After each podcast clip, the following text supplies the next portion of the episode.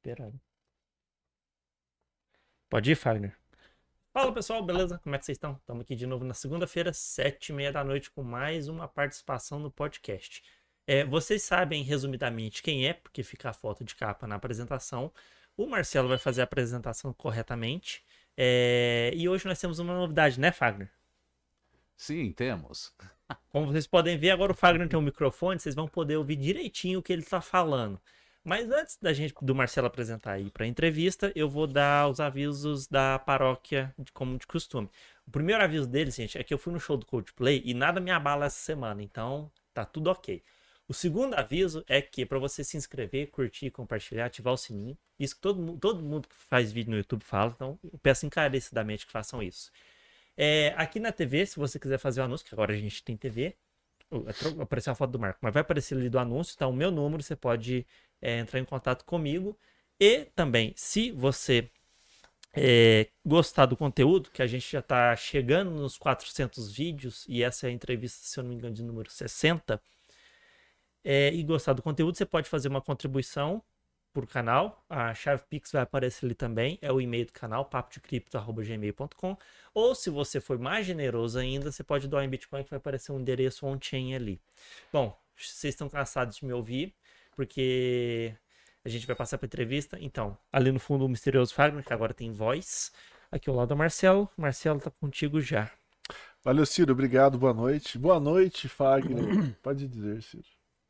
Não, pode falar boa noite. Aí, é, fez assim, para quem não viu.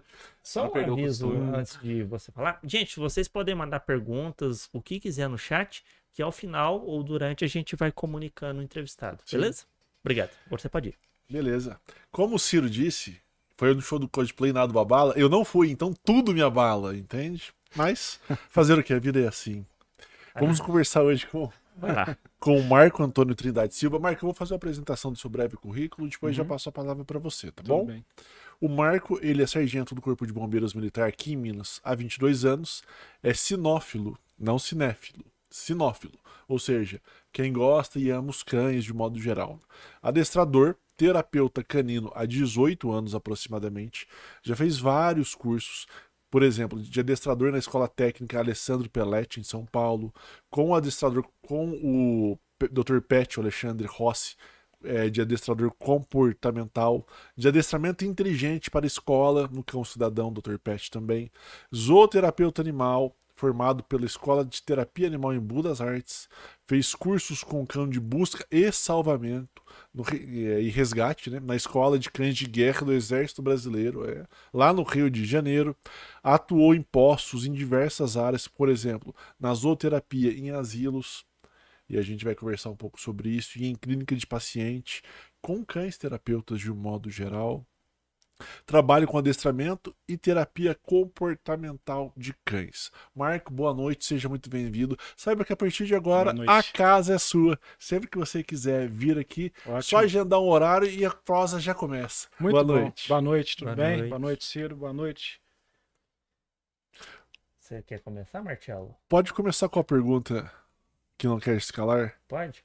Marco, eu vou uhum. começar com uma curiosidade uhum. que eu tenho faz bastante tempo. É, e como o Marcelo foi lendo seu currículo, foi falando muito da questão dos cães, é, adestramento de cães, terapia com cães.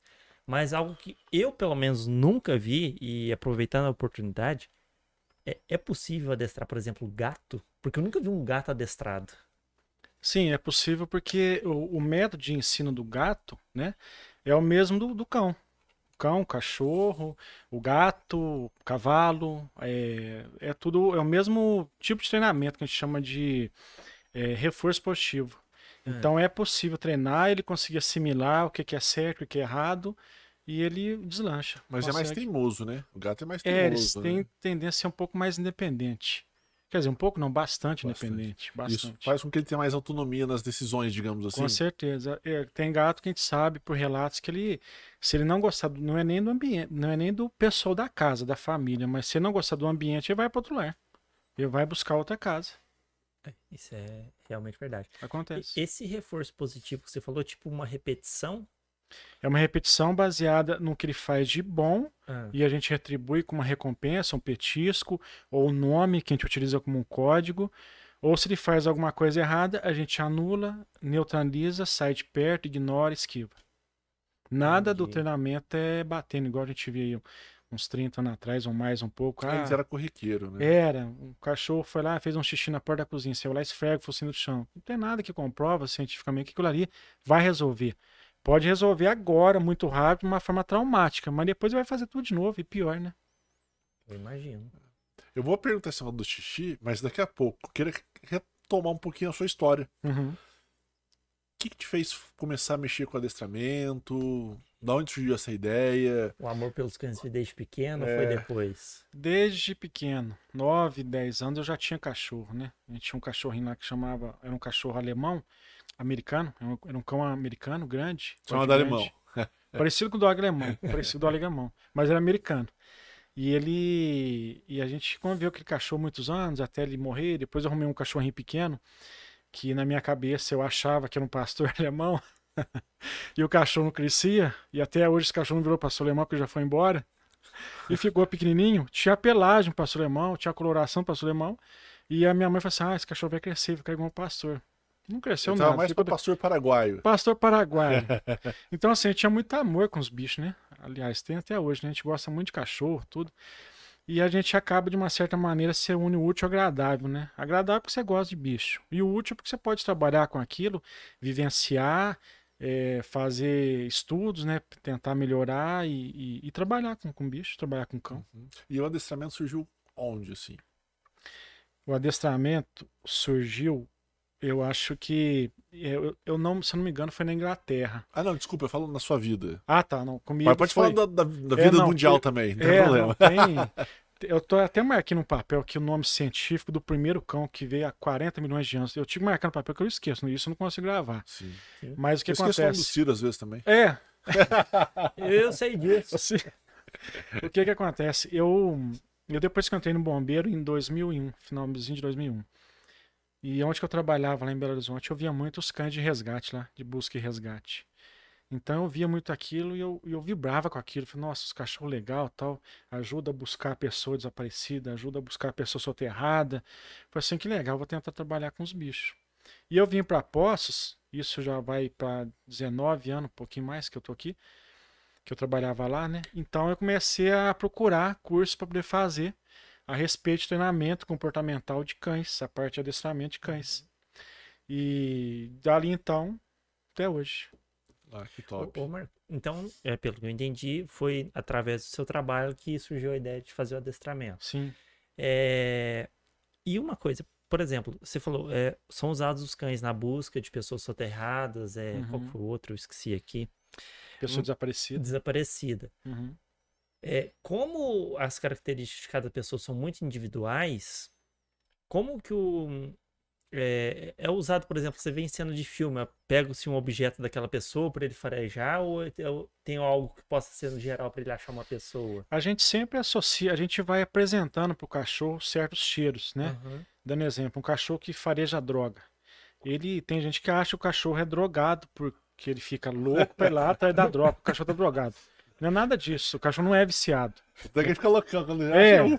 Tem gente que acha isso, mas é o estímulo dele, é o estímulo que ele tá buscando, porque onde tá aquele cheiro da droga, tá a bolinha que ele gosta de brincar. E a bolinha tá com o cheiro da droga.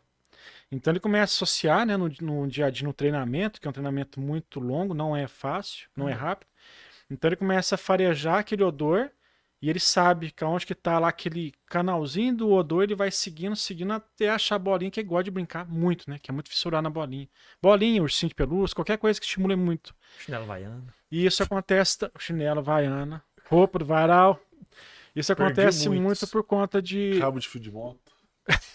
Você foi vítima desse? Pedal de Ah, moto. não? pedal de moto. Pedal de moto também. É, né? Coisa emborrachada, eles gostam demais. Então, assim, é o mesmo tipo de estímulo do treinamento para farejar uma pessoa desaparecida ou uma pessoa soterrada. Né? Pessoa soterrada viva ou morta. É o mesmo tipo de estímulo. Nossa, eu não sabia disso, não. Uhum. Interessante. Aí, por exemplo, se ele achou a droga, vocês, que vamos supor, uma bolinha. Aí ele achou a droga, vocês têm que brincar com a bolinha com ele Tem pra que ele tá. entender. Tem que estar com a bolinha preparada, porque onde que ele achou a droga não tem a bolinha dele. Sim, Mas tá o cheiro.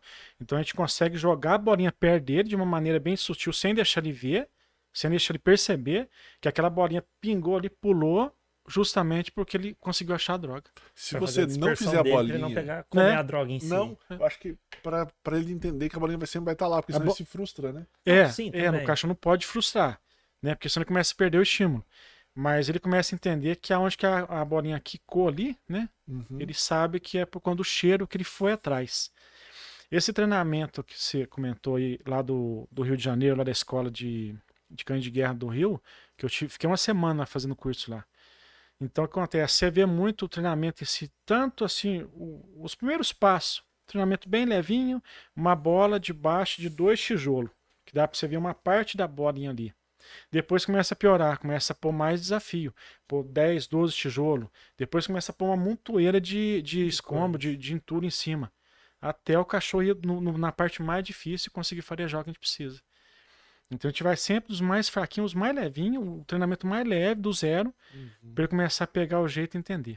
Tem poços? É, cachorro de resgate, essas coisas? Tem Não. cachorro de Do- do segurança. bombeiro, eu Não, falo. do bombeiro não. Não. Aqui em Poços tem o pessoal do canil da, do, da polícia tem e do pessoal do, do presídio também tem. Bombeiro não, bombeiro tem em Varginha. O mais próximo da gente que é o de Varginha. Ah, tá. No caso, precisar, é deslocado pra Desloca cá. pra cá, vem pra ajudar, pra apoiar. Entendi. Ô, Marco, e eu achei até interessante é, que o exército tem uma divisão destinada ao- aos cães. Uhum. Durante o período que você estava lá, qual que era a raça mais presente? Rottweiler, pastor. Pastor alemão, capa preta. Ah, é? É, e Eu, Rottweiler. eu não sabia que o Rottweiler tinha um faro apurado. Não, é mais é voltado pra distúrbio de, de multidão. con- Uhum. contenção de multidão. Porque dá uma banca, né? Traz Sim. uma banca, né? Você vê um Sim, Rottweiler ele, lá, não, você... ele não é um dos melhores pra farejar. Mas impõe Mas a medo. função dele é exatamente respeito. intimidar. Intimida, né? Um Rottweiler Oh. grande mostrando os dentes, quem que fica perto? Ninguém fica perto. Ah, não fica. E no caso, o pastor alemão capa preta, você fala, é, é não é o pastor alemão puro. O pastor alemão puro? Que é tipo assim, que é O puro parte capa preta, marrom. né? o puro É, eu falo. O, Não é? eu falo capa preta porque o pastor alemão capa preta ele é mais voltado a um, é um pastor de, de estrutura. Estrutura que eu falo é assim, mais pra beleza, pra uma passarela onde que tem lá uns juízes lá de sinofilia que vai fazer uma, uma avaliação dele. preta. E tem um pastor alemão de trabalho, que é aquele pastor meio cinzentado, que parece um lobo. Aquele lá é o mais resistente. É o mais resistente que tem. Serve para pastorear gado, é, para usar para distúrbio, para segurança, segurança patrimonial, pessoal. Marco, uma curiosidade sobre o pastor alemão capa preta. Me disseram certa vez, não sei se é verdade, que as pessoas se equivocam ao passear com ele Hum. andando, porque parece que ele é um cachorro que tem um biotipo pra correr. Então parece que ele tem. Quem vai andar com ele não pode andar, tem que ficar correndo. Porque senão ele trava toda a coluna, é verdade? Olha, ele, o, o pastor alemão, ele, a grande maioria da- dessas raças têm um problema na- no quadril que chama displasia de quadril. Mas quando você pega um cachorro, um pastor alemão de um canil, um canil sério, né? Vamos dizer assim, um canil sério, que tem um trabalho sério com a, com a ninhada ali, Uhum. é difícil ver isso. Mas o que acontece? Essa questão de correr muito cachorro é porque ele necessita de atividade diária. Né? Porque um cachorro é igual a gente mesmo. Imagina você ficar uma semana parado dentro de casa sem ao menos abrir a janela. Você vai ficando entediado, vai ficando estressado. E o cachorro a mesma coisa. Só que o cachorro ele consegue ficar entediado em um dia que você não sai com ele. Mudou um pouquinho a rotina dele, ele começa a morder as coisas, começa a latir demais, pular demais no você. Né? Então você tem que estar fazendo atividade com ele para tirar um pouco desse excesso de ansi- de ansiedade, ele fica mais de boa. Ah, mas E então pode andar calmo. então, não Pode, correr. pode. Os meus lá eu ando com eles Ah, lá. tá. Falaram que tinha que correr, senão o cachorro travava a Não, coluna. é, às vezes uma tal, atividade, quadril. assim, uma caminhada mais vigorosa, 40, 50 minutos, bicho, é o suficiente. Pra cansar o animal. Cansar um pouco isso. Entendi. Ô, ô Marco, voltando à questão do, do Rottweiler, é, do que eu sei, é uma raça muito agressiva. Uhum. Ou talvez não seja e ficou em questão de alguns donos e a fama se espalhou. Uhum. Mas se, se realmente ele fosse naturalmente agressivo, como que você controla o, o cão, por exemplo, na contenção de distúrbio, para ele, por exemplo, não dar, vamos dizer assim, uma surtada e realmente morder a pessoa?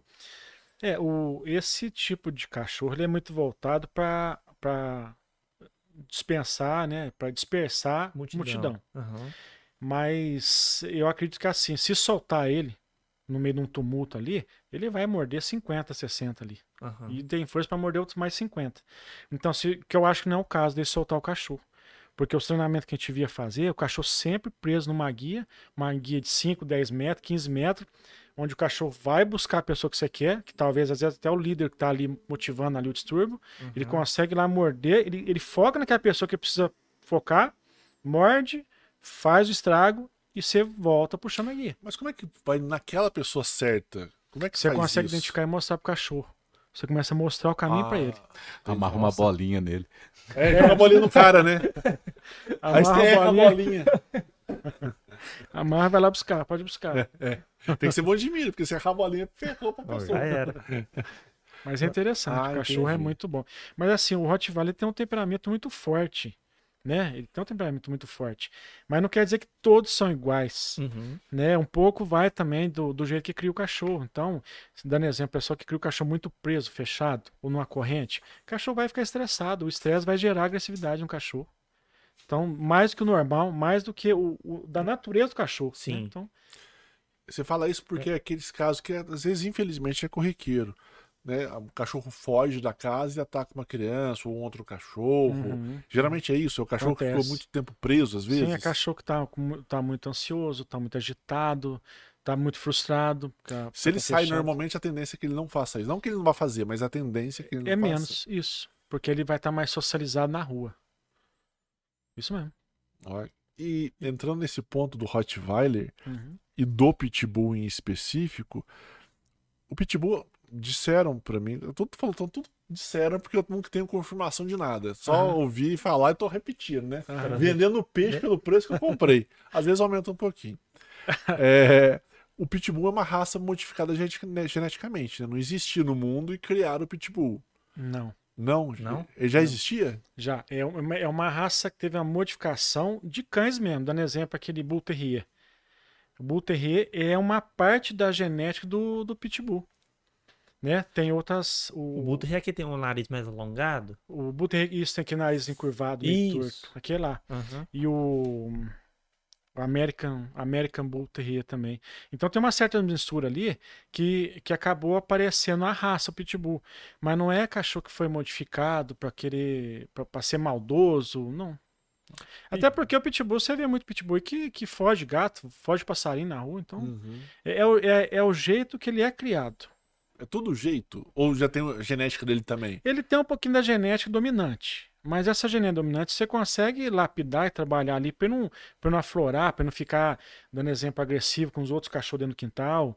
Ou você ele na rua e ficar estranhando e latindo e tentando avançar no outro cachorro. Ou num gato. Então, assim, ele já tem um pouco da genética mais dominante, mas não quer dizer que aquilo ali vai aflorar para chegar ao ponto de Marcos, ficar muito Agora que você agressivo. tá comentando uma coisa, eu fiquei refletindo uma aqui, Ciro. É o seguinte. E aí eu vou entrar nesse ponto de uma forma mais específica, depois a gente pode vo- voltar pro geral. Uhum. O cachorro, ele em tese, ele precisa ter um dono. Ele não pode ser em tese o alfa da casa. Não Ou pode. seja, ele não- tem que ter alguém que imponha respeito nele. Um cachorro que é mais agressivo, Uhum. a gente pode dizer que a culpa é porque o dono não foi e se posicionou como tal, e aí o cachorro se tornou o dono da casa, Sim, e aí ele se torna agressivo? Isso aí é uma bola de neve. O cachorro começa a entender que a casa é dele, que o quarto é dele, que ele pode subir na cama, a hora que quer, hora que bem entende. Ele pode entrar na sala, se é a hora que ele quer. Alguns cães costumam entrar na sala, onde que ele consegue ter acesso, começa a demarcar e fazer xixi. E no dia a dia, se você não mostrar aonde que é o limite dele, a porta da cozinha, a porta da sala, onde que ele pode até chegar ali naquele ponto e dali não passar mais, ele vai realmente. Ele já tem um instinto aflorado, um instinto eh, territorial. Uhum. E também já tem outra parte do, do, do instinto dele, que é a questão da matilha, da alcateia de bando. Então, se ele não consegue ficar claro para ele que você é o líder dele, ele vai te liderar. Isso aí é óbvio. E aí ele fica mais agressivo e por isso ele também ataca as pessoas lá fora. Alguns cães ficam muito teimosos, que você não consegue corrigir, fica muito difícil, fica desgastante. E outros chegam a ficar agressivo, você tentar pôr ração para ele ali, ou tentar mexer na ração e começar a te mostrar os dentes. Ou você vai tocar ele para fora da, da casa, ele tá mostrando os dentes. Acontece. Ô, Marco, agora eu vou voltar um pouquinho na sua questão. Qual foi o primeiro cão que você adestrou? Um chau-chau. Três chau-chau Que é aquele da língua roxa? da língua roxa.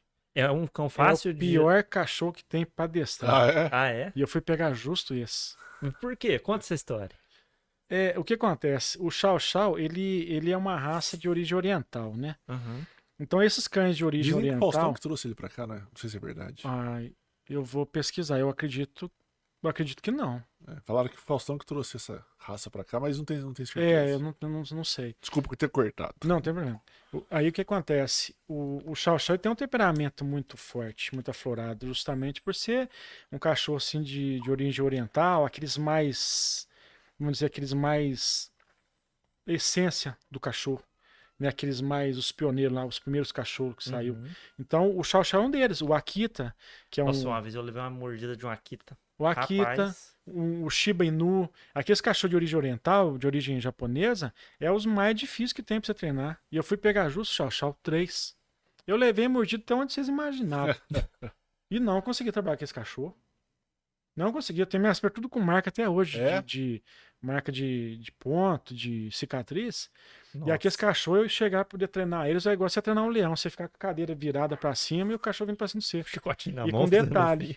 Com detalhe, seis meses só, o cachorro. Nossa. Seis meses? Seis meses. O temperamento deles é muito, muito forte. Muito. Caramba. Eu falo pro pessoal hoje, falo, "Ah, cachorro você quer treinar? Fala, ah, eu tenho um chau, chau pra... Muito obrigado. Quero não. Pode, muito obrigado, eu passo. Caramba. Nossa. Ele é muito. Tem assim, de cada. Sei lá, de cada 20 cachorros, de cada 20 Tchau, tchau. filhotes que você vê, um sai bonzinho, dois sai bonzinho, Nossa, temperamento Muito comportado, pouco, então. assim, bem submisso, tranquilinho. A maioria, a maioria fica o tempo todo te testando. A maioria te testa. É um cão que realmente quer dominar a área. É, um cachorro muito dominante. Ele tem um instinto territorial muito aflorado. Ele faz o que ele quer só. Você não quer fazer no dia e você fica ali tentando forçar a barra pra tentar ensinar ele, ele vai virar pra você e vai tentar te morder. Você Nossa. comentou de adestrar, e aí eu queria entrar um pouquinho nessa área. Uhum. Com reforço positivo. Uhum. Como é que funciona isso? Por exemplo, eu vou dar um exemplo. É um cachorro que faz xixi, principalmente apartamento. Vamos imaginar cachorro de apartamento, porque cachorro quando tem quintal, você Uhum. tem umas... Mas o cachorro, esse cachorrinho de apartamento, Uhum. ele faz xixi na onde não deveria fazer. Como é que você treina ele pra ele não fazer xixi ali e fazer xixi no lugar certo? O que que acontece? Vamos, vamos dizer assim, um, talvez um cachorro de apartamento que você fala é um cachorro pequeno, de porte É. pequeno. É o cão bravo, o Pincher. O Pinch, É, sei lá, esses York da um York, vida. um Yorkshire, um é um Pinch. O que acontece? O cachorro, ele tem as particularidades dele, particularidades dele, né? Dando exemplo. Ele Ó, depois de que ele acaba, Falando em cachorro. já estão ali, estão eles me esperando já. o que que acontece? É, é um cachorro que eles têm, eles têm a essência dele ali. Então o que que acontece? Isso acontece com a maioria das raças. Depois que ele acaba de comer, a parte da manhã, a parte da tarde, acaba de comer, ele vai lá fazer xixi, fazer o cocôzinho dele lá. Quando ele volta do passeio na rua, tem tendência muito forte de fazer xixi e fazer cocô. Então o que acontece? Você vai tentando ajustar o teu dia a dia com esse histórico que você vai fazer no teu cachorro. Ah, 8 horas da manhã ele acabou de comer. Daqui 20 minutos ele vai fazer xixi e fazer cocô. E você vai ajustando isso. Escapa, escapa. Boa parte escapa, até você conseguir treinar e lapidar ele ali. Mas o que que acontece? O reforço positivo é justamente isso. Eu vou mostrando para ele no dia a dia aonde que ele pode fazer que ele vai receber agrado, recompensa e festa do dono e aonde ele vai fazer e a gente vai ficar totalmente neutro, não vai dar bola para ele. O reforço positivo é isso. Seria, por exemplo, mas eu tenho que ver ele fazendo xixi. No momento exato que ele tá fazendo xixi. Entendi. Eu não posso pegar um minuto depois. Não.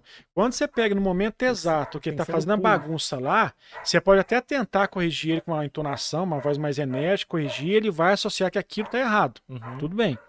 Mas quando você pega e mostra pra ele que você tá ali recompensando, agradando ele no tapetinho que fez o xixi e que tá recebendo festa por causa daquilo ali, é muito mais eficaz.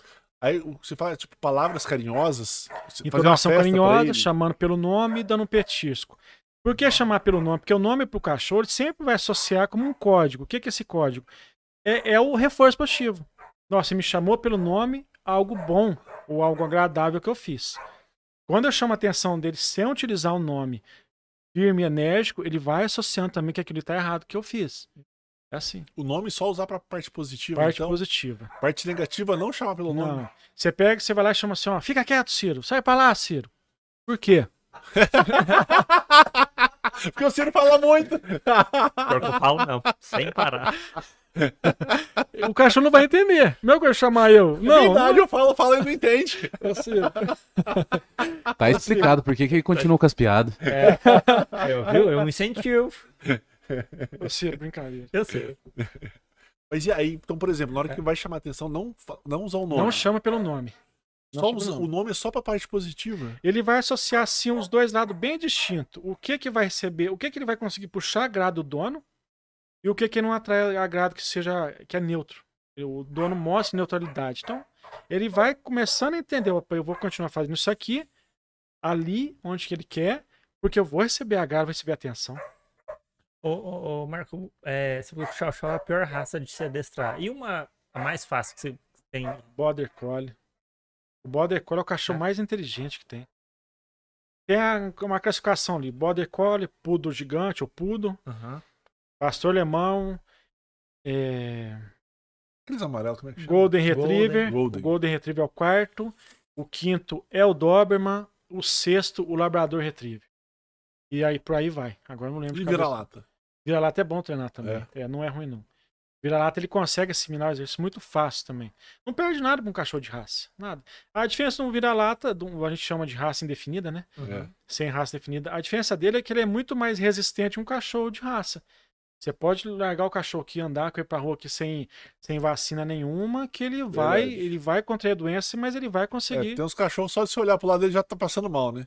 O cachorro de raça pura, É. se você deixa ele contraindo doença ali e não- e não correr com ele, eu tento fazer um tratamento, morre mesmo. Eles falam que até cachorro de, de casa, que às vezes o, tom- o dono fala mais alto ou com um tom mais agressivo, ele já começa a passar mal, né? Sim, sim. Tem. O Yorkshire acontece isso. Aproveitar fa- fazer uma pergunta que às vezes é, é, provavelmente alguém vai fazer. né? Uhum. Aproveitar.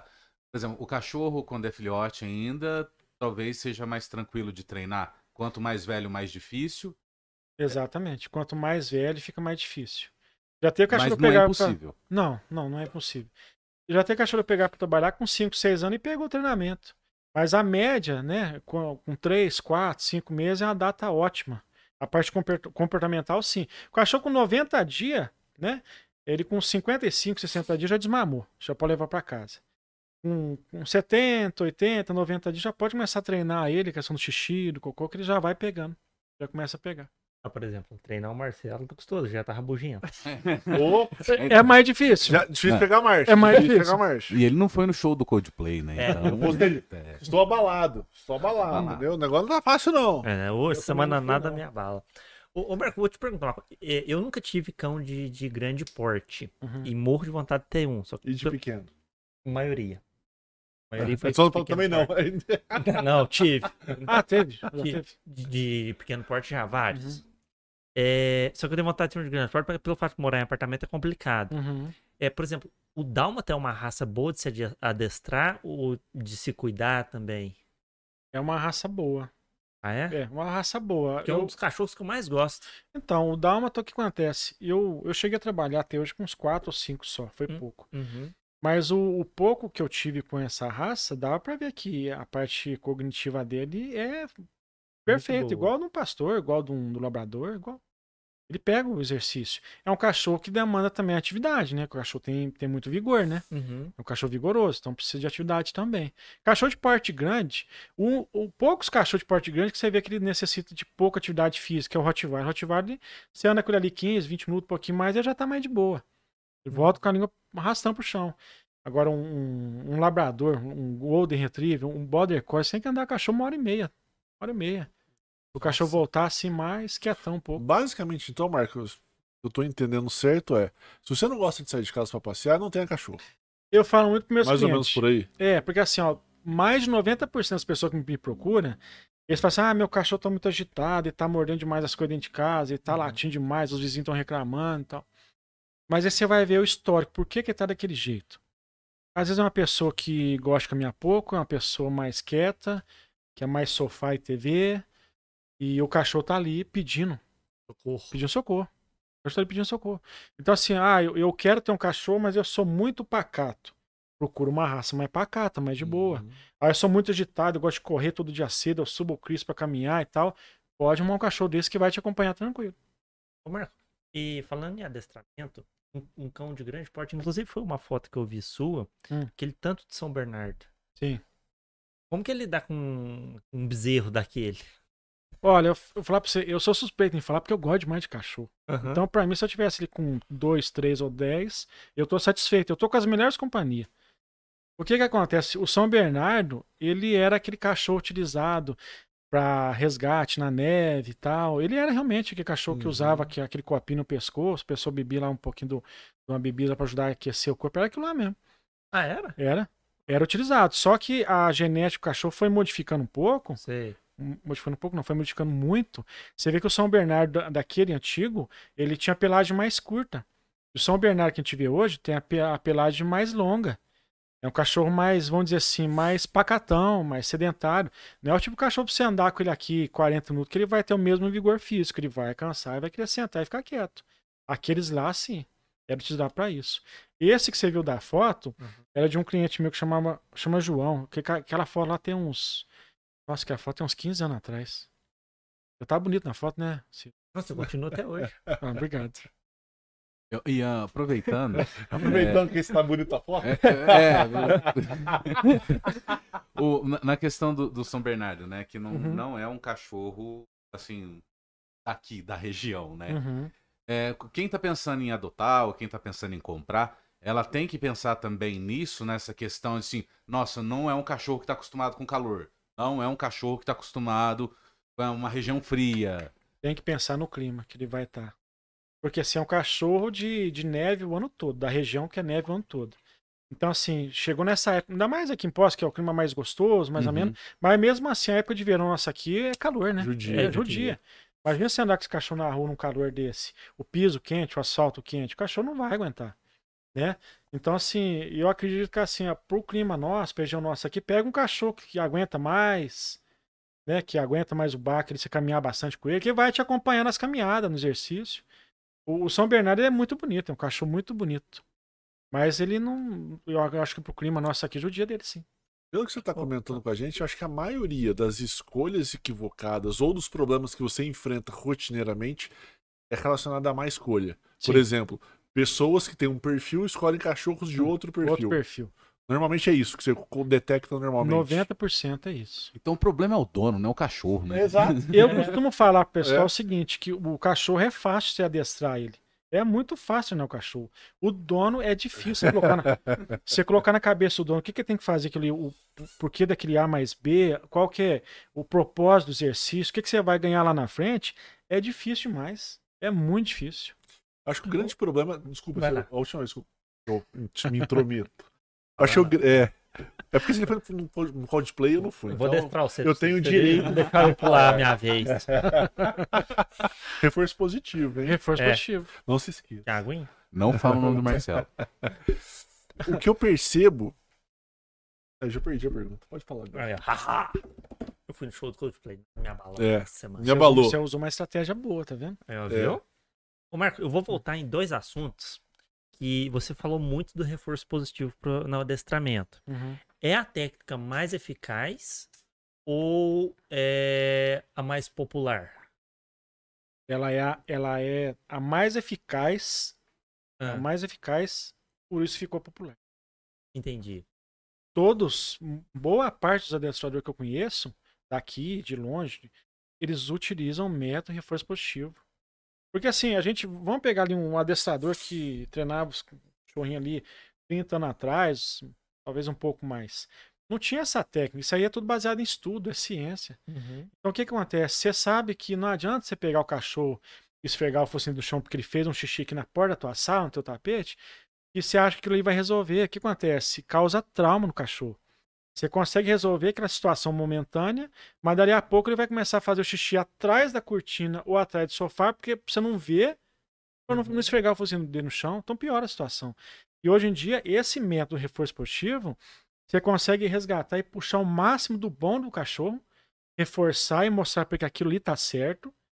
E a parte negativa, que é o errado, você consegue neutralizar. Então, no caso, vamos dizer assim, além do adestramento, você extrai, vamos dizer assim, a inteligência do cachorro Sim, no menor tempo possível. sim, é uma é eficácia, né? É a Aham. questão do, do desafio, né? A gente fala que é a questão do desafio pro cachorro. Certo. Ele começa a interpretar o que, que você quer. Ele começa. Tem cachorro que começa a tentar adivinhar o que você quer. Vou fazer ali, porque tá, ele associa o tapete, que é o Uhum. tapete pet, o tapete higiênico. porque eu vou receber alguma coisa em troca. Mas Entendi. aí fica meio que dependente disso? Toda hora você. Ou não, é só até acostumar e você não precisa Até ficar. acostumar só. Tem cachorro que você vai pegar pra trabalhar assim, que você começa a dar um reforço positivo. Um reforço pra ele, que dando exemplo, um biscoitinho, que gosta muito. Aí você vai lá, você viu que fez xixi lá, corre lá, muito bem, agrada o cachorro, chama pelo nome e dá um biscoitinho. Na próxima que ele fez lá, você agrada o cachorro, simplesmente com o nome, mas não dá o petisco. E assim você vai intercalando até você conseguir tirar o petisco e tirar o nome, que você fica utilizando o cachorro, e ele começar a associar de uma forma automática, Xixi tem que é fazer lá. lugar.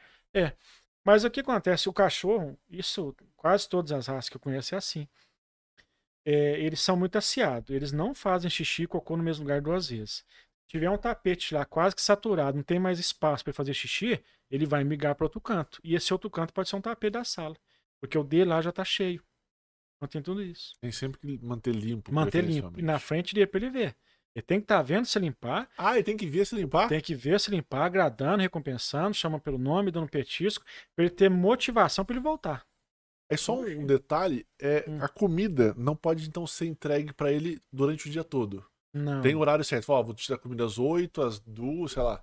Você não Ó, pode deixar lá a tem bandejinha de um- comida pra ele. Tem sempre. um, tem, um, tem um termo que o, o César Milão usa muito no, nas palestras dele, que é o seguinte: exercício, disciplina e afeto. Exercício bastante, exercitar bastante o cachorro para ele poder ficar mais calmo, menos agitado, você consegue tirar muitos problemas dele. Eu tô falando aqui, gente, vou perder um monte de cliente, porque depois o povo vai começar a fazer tudo o que eu tô falando. Mas Vai tudo, perder, não. Vai tudo bem. O que acontece? Não vai substituir a experiência que você tem. É. O que, que, não vão conseguir. O que acontece? A parte disciplinar, você começa a mostrar pro cachorro que tem que fazer alguma coisa no dia a dia para ele poder receber a recompensa dele, que é o alimento. E o alimento, de uma certa maneira, é o afeto. Quando você dá o alimento para ele, é que ele tá entendendo que ele fez algum trabalho, ou ele fez alguma coisa boa, e você tá recompensando com a, com a ração, com o alimento dele. Então, ele fala muito isso: exercício, disciplina e afeto. Esse é a sequência é, de, um, de um cachorro bem treinado, de sucesso, e os donos satisfeitos. Quando você inverte a situação, você vai lá e recompensa primeiro para depois você tentar resgatar alguma coisa boa, o cachorro não consegue entender aquilo. Prender cachorro, por exemplo. Ah, vou prender num cercadinho. Pra ele aprender que tem que fazer xixi ali. Também não resolve, então.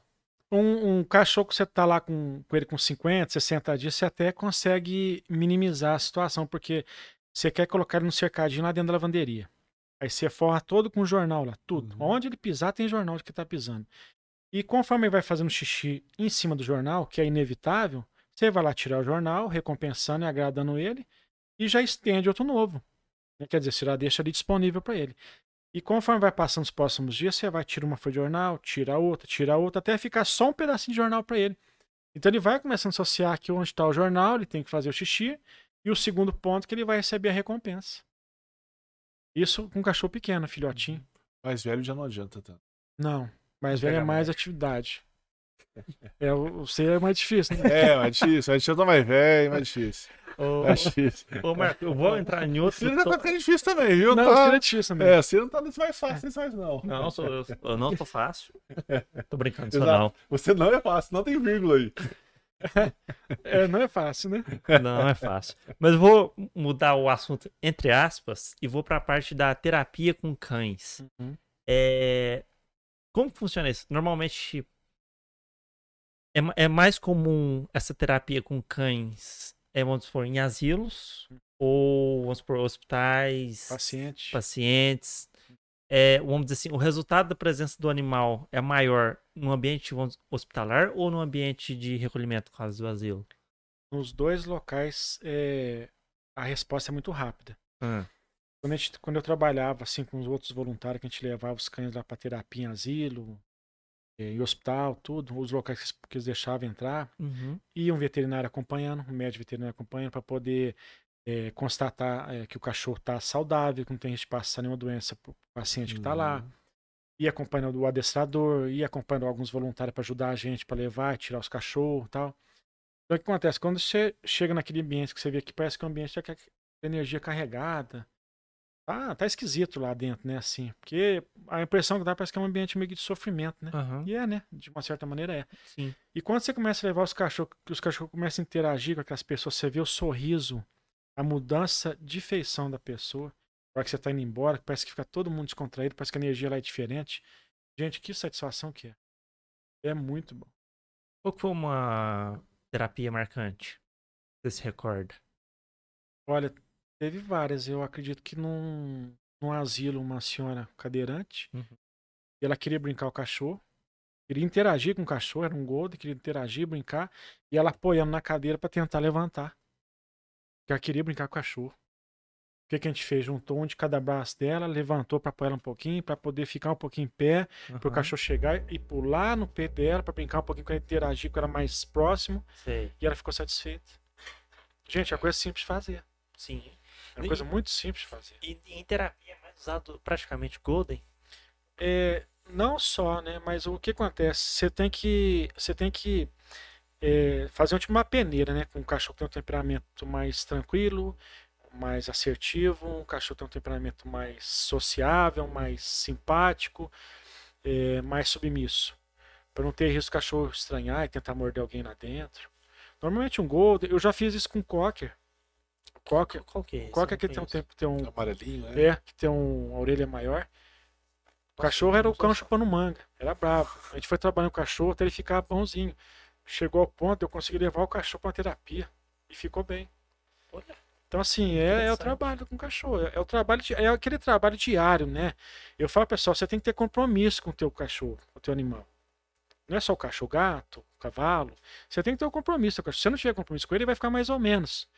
E eu penso assim, eu costumo trabalhar com meus cachorros e trabalhar com os donos, eu falo muito pessoal assim, nesse ponto eu sou um pouquinho chato, porque eu falo pra pessoal, gente, eu quero ver o cachorro melhorar. Né? Vocês estão me pagando pra trabalhar com o cachorro. Eu quero ver Você o cachorro melhorar. resultado. Eu quero resultado. Então, assim, e quando o resultado não vem por conta culpa do dono, que esse é o, é o- é o mais comum, Aham. eu fico ali, ó. Vamos resolver aquilo ali. Ó, você não tá fazendo isso aqui direito. Ó, o cachorro tá assim porque você deixou aquilo ali passar. Então, assim, é, é bom. É bom você ver o cachorro ter resultado, ter melhora. Eu saio dali, eu, eu finalizo o meu trabalho super satisfeito. O dono pode até falar assim, ah, ele é meio chato. Não tem problema. Mas o cachorro ficou do jeito que ele queria. Aham. E se pensar bem na, seu, na sua fala, Marco, na verdade é o dono que ficou do jeito que queria, né? Porque É. o cachorro é facilmente ajustado. O Sim. dono é que tá mais difícil de ajustá-lo. O cachorro, muito, já tem, estão tá em fase de, de trabalho nesse estudo, mas eles falam que o cão ele consegue puxar o temperamento do dono. Eu treinava uma, uma Bull Terrier que ela chamava Kiara. Ela já morreu, já tem um ano e pouquinho que ela morreu. Quase dois anos que ela morreu. E a dona dela, se ela estiver assistindo, que eu falei, ah, pode falar o nome? Pode. Pode. Ela chama. Clícia. Ô, Clícia, se você estiver assistindo, um abraço pra você. Então, e ela, a Clícia ela é muito agitada. Ela sai pra correr, ela faz não sei o que, ela pendura naquelas cordas, fica pendurando a cabeça pra baixo. Ela é agitada. E a cachorra ficou igual. Pensei, ah, como é que eu faço com essa cachorra? Fez, desacelera um pouquinho. Desacelera um pouquinho, vão trabalhar um pouquinho com a cachorra pra poder ficar mais calma. Foi dito e feito, a cachorra acalmou. A cachorra ficou numa boa. Mas sim, faz tempo já isso, treinamento faz tempo. E tem quase dois anos que a cachorrinha já morreu já. Entendi. Mas é bom. Eu vou partir porque tem pergunta aqui no chat. É. Deixa eu.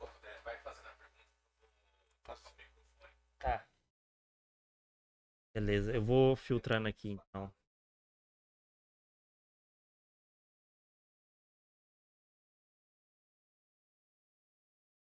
Tem muitos elogios aqui pra você.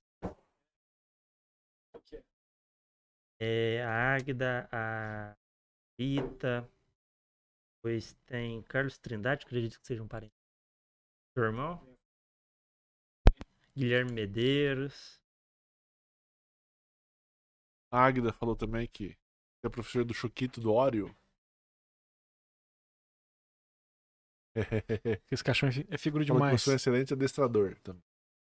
Tem aqui o professor do Scooby, Luigi, Amora. Aí, ó. A turminha boa, lá da, da dona Rita e da Paula. Dona Rita tá assistindo lá, a Paula também. Um abraço, gente. Falou que você deixou o Loki, garoto muito educado. Do Gustavo. do Gustavo. Do Gustavo. Ele, o, pra você ter ideia, o Gustavo ele, ele tem um problema com deficiência nas pernas, ele usa uma muleta. E ele tem um Golden, né? Então acaba que naquela questão que a gente comentou agora há pouco. Você tem um Golden, como é que a gente vai andar com esse cachorro? Se a gente tem uma, uma certa deficiência, né? Aham. Então você tem que ver, depois eu mando os vídeos pra vocês verem, do cachorro andando direitinho com ele na rua, na praça, onde tem vários estímulos pro cachorro ficar agitado e louco. E ele andando direitinho com Focado, ele, fielmente. focado com ele, ele com a muleta, andando devagarzinho, o cachorro andava. Quando o cachorro dava uma aceleradinha, ele parava, ficava olhando pra trás pra esperar o dono acabar de chegar perto dele. Gente, é legal demais você ver o trabalho assim, dar resultado. E o Gustavo faz firme. E ele e a menininha dele, faz firminho o exercício. Ah, que top. Que legal. Muito bom. Ó, o Luiz É. Guilherme falou que você adora a gatinha da esposa. Marco adora a gatinha da esposa dele, da, da sua Ah. esposa. É a Sofia. Eu adoro ela. Luiz Guilherme. Eu adoro tanto que eu fico puxando, tipo, tirando ela da cama, da cama, né? Que eu não gosto dela na cama. Ah, ela fica tá. deitando na cama, o que acontece? O Luiz, depois eu vou conversar com o Luiz. tá dedando aí Tá dedando. É que eles têm mania de deixar o cachorro em cima da cama. A Amanda é minha namorada. Então o que acontece? Às vezes eu poso lá, a gente tá junto lá, e a, e a gatinha faz questão de subir na cama e ficar colada comigo. E E ela dorme sempre, talvez, na cama. tá acostumado, né? Porque isso aí já é indício que tá acostumado a ficar na cama. Então eu já falei pra ele, gente, você tem que mostrar pro gato, pro cachorro, que aquela cama é sua. É um ambiente muito íntimo seu ali, onde tá muito aflorado o teu cheiro ali. Então você tem que mostrar pro gato, pro cachorro, que ali ele não tem que subir. Mas sobe. É, e, a- e assim, dentro do adestramento, né? é, com relação a, a essas coisas mais íntimas, assim, a gente vê muito que a, é, a e lógico, por afinidade, a, a pessoa tem muito afeto pelo cachorro, aí deixa lamber, deixa lamber a criança. é, eu acho que se possível você é, é- é- faz mal para a pessoa ou para o cachorro. O que acontece? O cachorro ele lambe a gente para demonstrar uma- um certo grau de afeto. Né? Ele demonstra que está gostando de ficar perto da gente. Mas o que acontece? Essas lambidas do cachorro, e tanta pelagem também, que às vezes a gente tem mania de ficar beijando o gato, Uhum, beijando sim. o cachorro. O cachorro tem certas bactérias nele ali que ele consegue administrar e repelir. Não é o nosso caso. Então, já vi caso de gente ficar doente, grave, porque ficou beijando o cachorro, ficou beijando o gato. Eu gosto mais, eu amo demais, mas eu não vou beijar o cachorro, não vou beijar o gato. Hoje nesse negócio de ficar doente com de cachorro é tenso. Quando o Akita me mordeu no braço, aí ficou eu e ele em observação pra ver quem espumava primeiro. E eu levando injeção de raiva antirrábica. O cachorro tá vivo até hoje? Tá. Tá. Ca- o- Mas não, depois eu fui ver, o cachorro era mais vacinado que eu. Ah, tá. Ainda bem, né? Eu fiquei com medo dele morrer por causa de mim. É. Não tá E assim, Ó, aí, é, tem vai gente lá, também que. Ah, que é, é, dentro disso, tem gente que divide a comida com o cachorro, né? Tá mordendo, pega da mão. e- Tem. Aí eu acho é nojento. Eu, eu acho sincero. nojento pra caramba, Não, mas às vezes. Não, e quando é picolé, o cachorro picolé Não, não- Não, não é. legal, gente, porque assim, o Ah. cachorro, ele, ele. O cachorro ele tem mania de ficar lambendo o chão. Ele vira pra lamber o próprio rabo ali pra limpar, e você vai lá, pega no colo, lambe, lambe teu rosto. Hum, Não é higiênico, né? E quando o Então, cachorro faz isso, o que, que você tem que fazer? Por exemplo, porque às vezes isso é em tese, não que você permita, mas às vezes o cachorro tá demonstrando tanta alegria ali que ele começa a te lamber. O que acontece? O cachorro ele, ele vai demonstrando uma certa alegria muito alta, a gente chama de drive, né? O drive é muito alto, muito agitado. Então o que acontece? Ele, você vai começando a mostrar pro cachorro que ele vai ter a recompensa devida dele, mas quando ele acalmar, não quando ele estiver agitado. Porque assim, o cachorro quando ele chega perto de você, pulando, pulando, agitado, e não respeita o teu espaço individual, ele tá te mostrando que ele tá te empurrando, que ele quer tocar em você sem você dar permissão. Então, assim, de uma certa maneira, não, não, é que, não quer dizer que a gente é ruim pro cachorro, não é isso. Mas a gente tem que recompensar ele, porque tá calmo. Ele começou a pular agitado, você esquiva, sai de perto, finge que não tem cachorro ali, ignora. Ele deu aquela calmada, faz aquela carinha de dó, de piedade. Sabe aquela cara de cachorro quando é mudança? Uhum. Fica meio perdido? Pronto, naquele momento você vai, agrada, recompensa, para mostrar para ele que eu vou recompensar, mas desde que ele esteja calmo.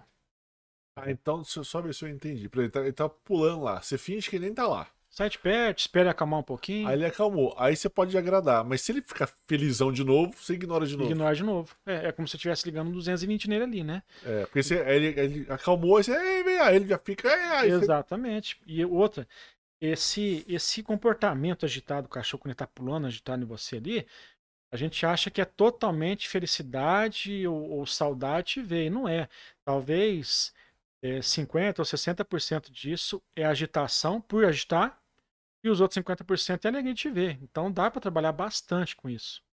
Ele ir acalmando, acalmando, até ficar mais, mais tranquilo. Ele tem que entender que ele, ele vai chegar perto de você de uma forma receptiva, calma, banando o rabo, brincando com aquele ar da graça, bonitinho, Uhum. e vai ter agrado, sem pular. Imagina se você tá preparando, vestindo uma roupa para ir numa festa, num casamento, E chega e pula. e você tem que ficar desviando o cachorro, o cachorro fica pulando, você sujando a roupa. É, principalmente, por exemplo, cachorro de apartamento, que aí você vai assistir uma televisão, ele vem, deita no seu colo e fica lá duas horas. É um comportamento equivocado também. Sim. Você tem que falar, ó, ficou cinco minutinhos, agora você Põe, está. põe pro chão. Tem um tempo. Não, não tem um tempo exato, mas a gente costuma falar assim, é pela, é pelo, pela demonstração dele.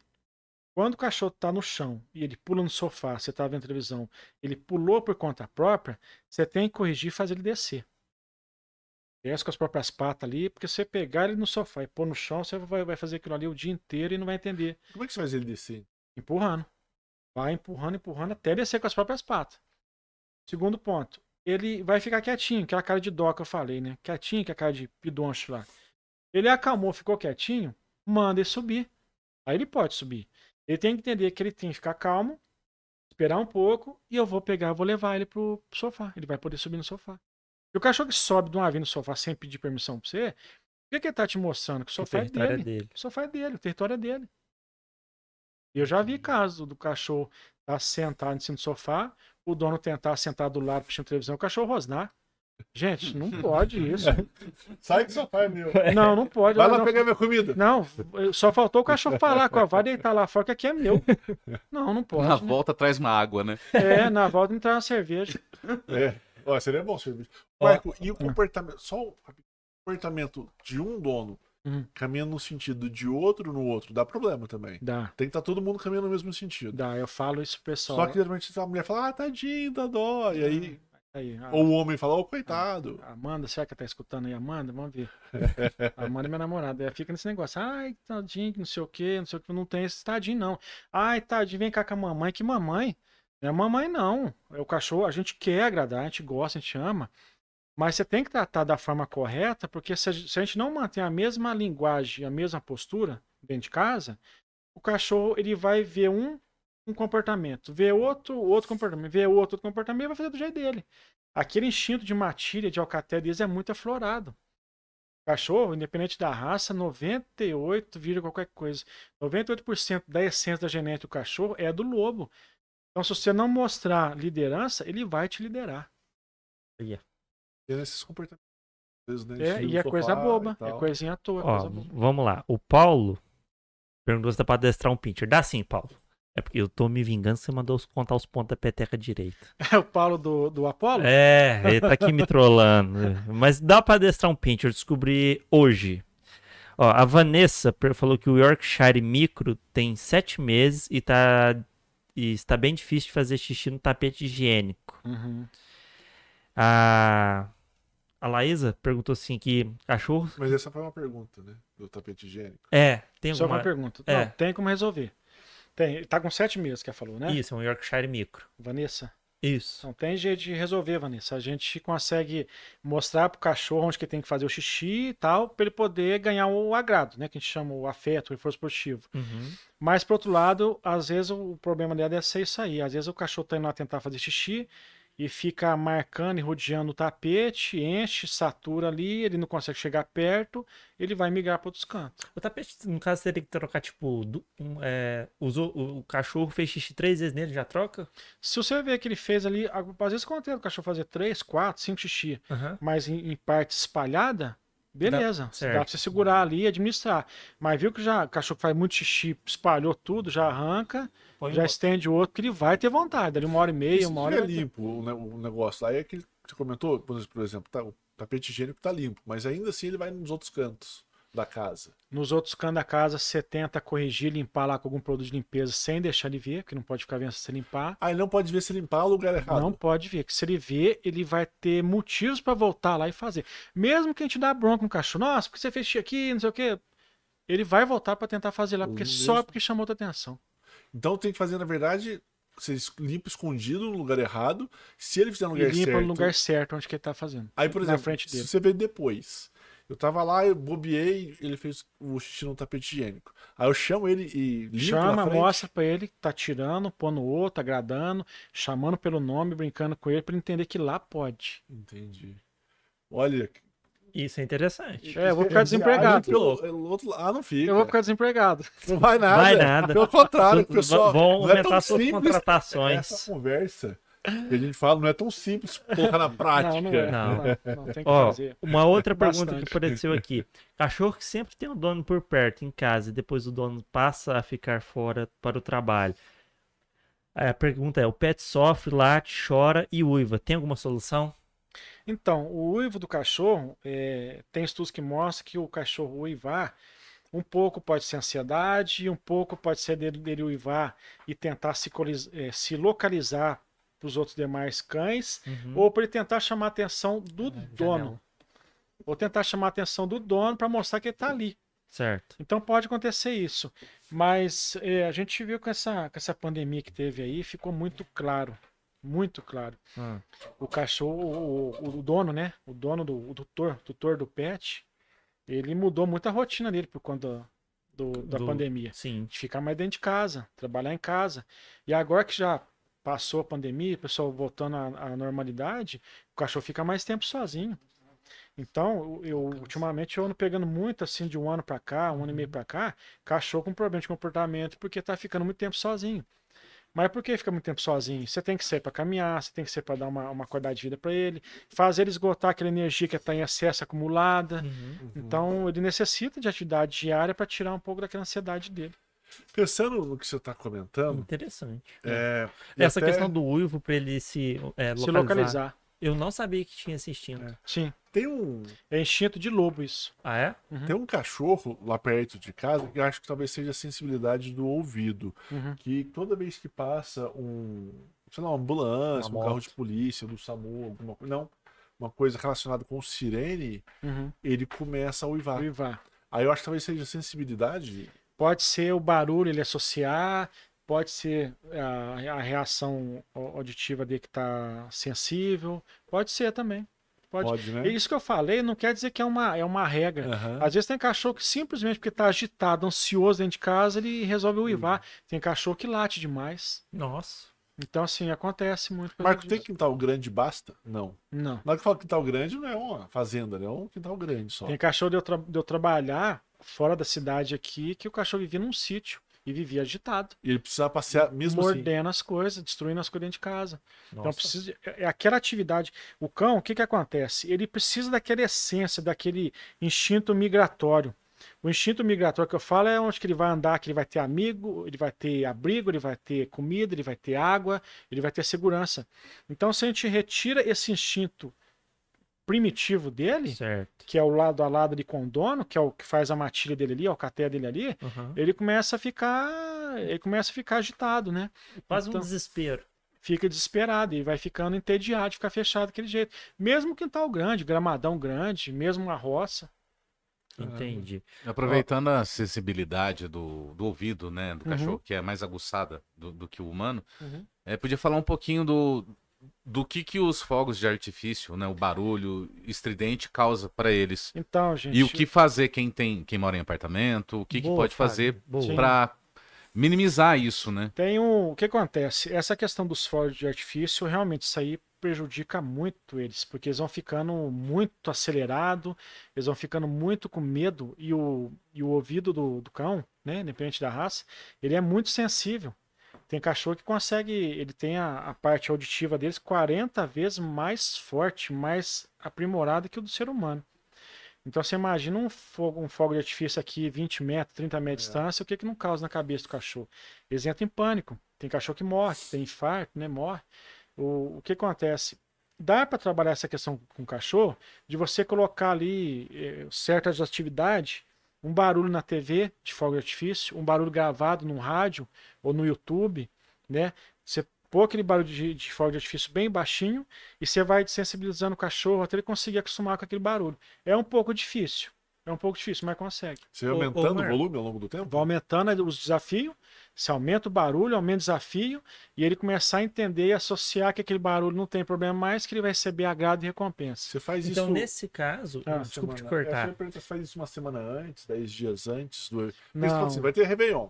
Sim, Vai ter que trabalhar antes. Antes que eu falo, dois meses antes, pouco mais. No caso, ô Marco, uma pessoa que necessita do cão para se locomover, locomover, por exemplo, o cão guia. Uhum. A pessoa, vou pegar um exemplo mais extremo. A pessoa é, vai com o cão guia num show. No caso, o som, inevitavelmente, já é alto, às vezes até pra gente, pro cão pior ainda. É. Esse tipo de cachorro, ele recebe um outro tratamento para audição ou é colocado tipo um, um tampão para minimizar? Ó, eu acho o seguinte, esses cães, eles pelo temperamento e, e para que que ele é a finalidade dele, Uhum. tem que ser um cachorro muito calmo, muito calmo, tranquilo e focado. Certo, Nunca trabalhei com cão guia, certo. mas o que dá pra gente ver através de relatos, estudos é isso, que o cachorro ele é- tem que ser, você pega uma ninhada de 10 golden, 10 labrador retriever ali. Certo. Então você consegue trabalhar e ajustar isso ali para ver qual, qual dos filhotinhos ali que vai ter tendência maior de ser um cão de um cão guia mais- Cão de maior guia. sucesso. Certo. Então assim, esse tipo de ambiente para ele é um, é um ambiente que tem muito estímulo externo, É muito estresse também. muito estresse, exatamente, muito externo, muito estímulo externo. Uhum. Ele vai deixar o dono dele na mão. Não vai conseguir ficar bem lá. Vai, não vai conseguir demonstrar para o dono onde tem um, um degrau, onde que tem uma, uma, uma barreira física, não vai. Eu nunca vi assim relato de falar que vai a algum show e vai levar o cachorro. Uhum. A lei permite você andar com o cachorro em qualquer lugar. Sim. Mas o. Mas eu nunca vi falar, não. Foi até bom que eu vou pesquisar isso depois. Tá Ô, valendo. Marco, é, vamos imaginar agora uma- um ato. Eu quero te contratar Uhum. pra trabalhar com o meu cachorro, temperamento, essas coisas. Como Uhum. é que funciona? Você vai na minha casa, você leva o cachorro pra sua, ou é. E o- qual o tempo que normalmente que funciona pra fazer esse adestramento de um cão? Quando alguém Claro me que procura- varia, mas. Varia. Qu- é, quando alguém me procura, eu, vou- eu vou na casa da, da pessoa para fazer uma avaliação do cachorro. Uhum. E nessa avaliação do cachorro, eu faço a avaliação do temperamento e comportamento do cachorro. E do, dono por consequência. Sutilmente, sutilmente eu faço a avaliação dos donos também. De uma maneira bem sutil, eu avalio os donos também, para ver o que, que vai ser aquilo ali, né? Vamos dizer assim. É inevitável É inevitável. Você tem que avaliar como é que é a rotina da Sim, pessoa dentro sim. da casa para você saber o- se o problema está no cachorro ou se está no dono, né? Então, o que que acontece? É, normalmente quando eu faço essa avaliação, a média de treinamento, ah, dando exemplo, o cachorro muito agitado, destruindo as coisas, mordendo as coisas dentro de casa, Uhum. não para quieto, late mais. Normalmente, às vezes, com a média, a média, é 8, 10 semanas, consegue melhorar bastante o cachorro. Bastante que eu falo assim, em torno de 70%, 80%. Uhum. Não existe melhor 100%, igual a gente. Um dia ou outro vai ter uns deslizes do cachorro Sim. ali. Mas é você saber como lidar com aquele deslize para não deixar florar e piorar de novo. Porque pode voltar a piorar. Pode voltar. Eu tive um cachorro que eu trabalhei, uma cachorra que chamava Mel. Ela morreu semana passada. Tava com 12 anos. E o dono, o dono dela, eu ia lá e treinei o cachorro, tal, a cachorrinha, uma pastor. Treinei a cachorro, passou uns seis meses. Ele falou pra mim assim, Marco, vem cá, a cachorro tá toda desandada. O cachorro todo fazendo bagunça. Tá, lá, nada. adiantou nada. Fui lá, adiantou em partes, né? Fui lá, trabalhei com a cachorrinha e falei, ó, a cachorrinha tá boa agora, tá equilibrada, tá comportada, tá educada. Acabou meu serviço. Passou uns seis meses, tá eu lá de coisa. novo. Ah, Marco, vem cá, o cachorro desandou. Aí você vai vendo que às vezes é, é, os primeiros. O primeiro mês, primeiro, segundo, terceiro mês, o dono faz com mais afinco o exercício. Depois a gente tem a, a gente tem a tendência de relaxar um pouco. Sim. E nesse relaxar o cachorro regride um pouco, né? Imagina. Ó, vou continuar as perguntas do chat. Só, antes, só complementar a pergunta, Hum, você vai lá. comentou de 8 a 10 semanas. E é o dia todo ou é tipo uma hora? Em torno de 30, 40 minutos cada atividade. 8, 10 semanas, assim, se for uma ou duas atividades por semana. Não é todo dia. Ah, Ah, não é tá. todo o, dia. meu, o então. meu trabalho não, não é todo dia. Mas assim, o trabalho que eu repasso para o dono fazer, a, a parte do exercício prático e teórico, ele tem que pôr em prática ao longo da semana. Uhum. Né? Então, Ele por exemplo, você vai prática. três vezes na semana e fala, ó, além disso, você tem um para casa. Tem um complemento. Isso. Entendi.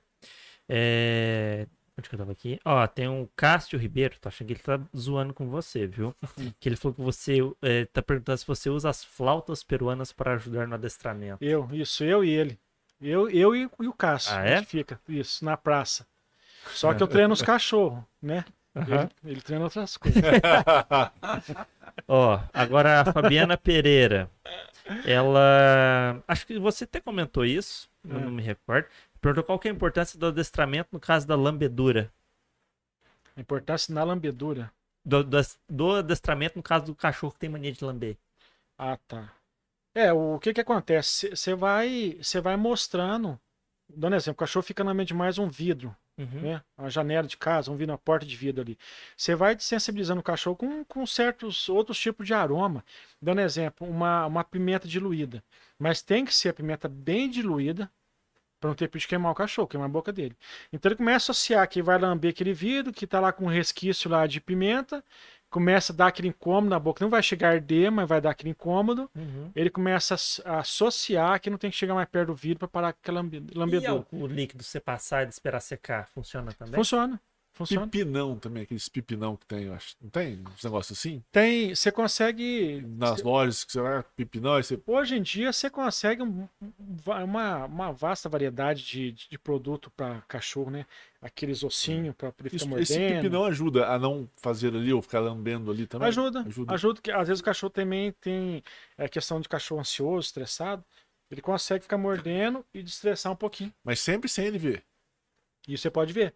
Não, não, fala sem ele. Ah, ele, ele ah, pode não, ver. você fala assim, colocar pimenta lá, dando exemplo, né? É, ou sem deixar ele ver. Sem Você deixar tem ele que fazer ver. o preparo e deixar para ele chegar lá perto e servir de surpresa para ele. Entendi. Aí ele vai reduzindo um pouco. Sempre escondido, então. Sempre escondido. Essa questão é escondida. Entendi. Ó, vamos lá.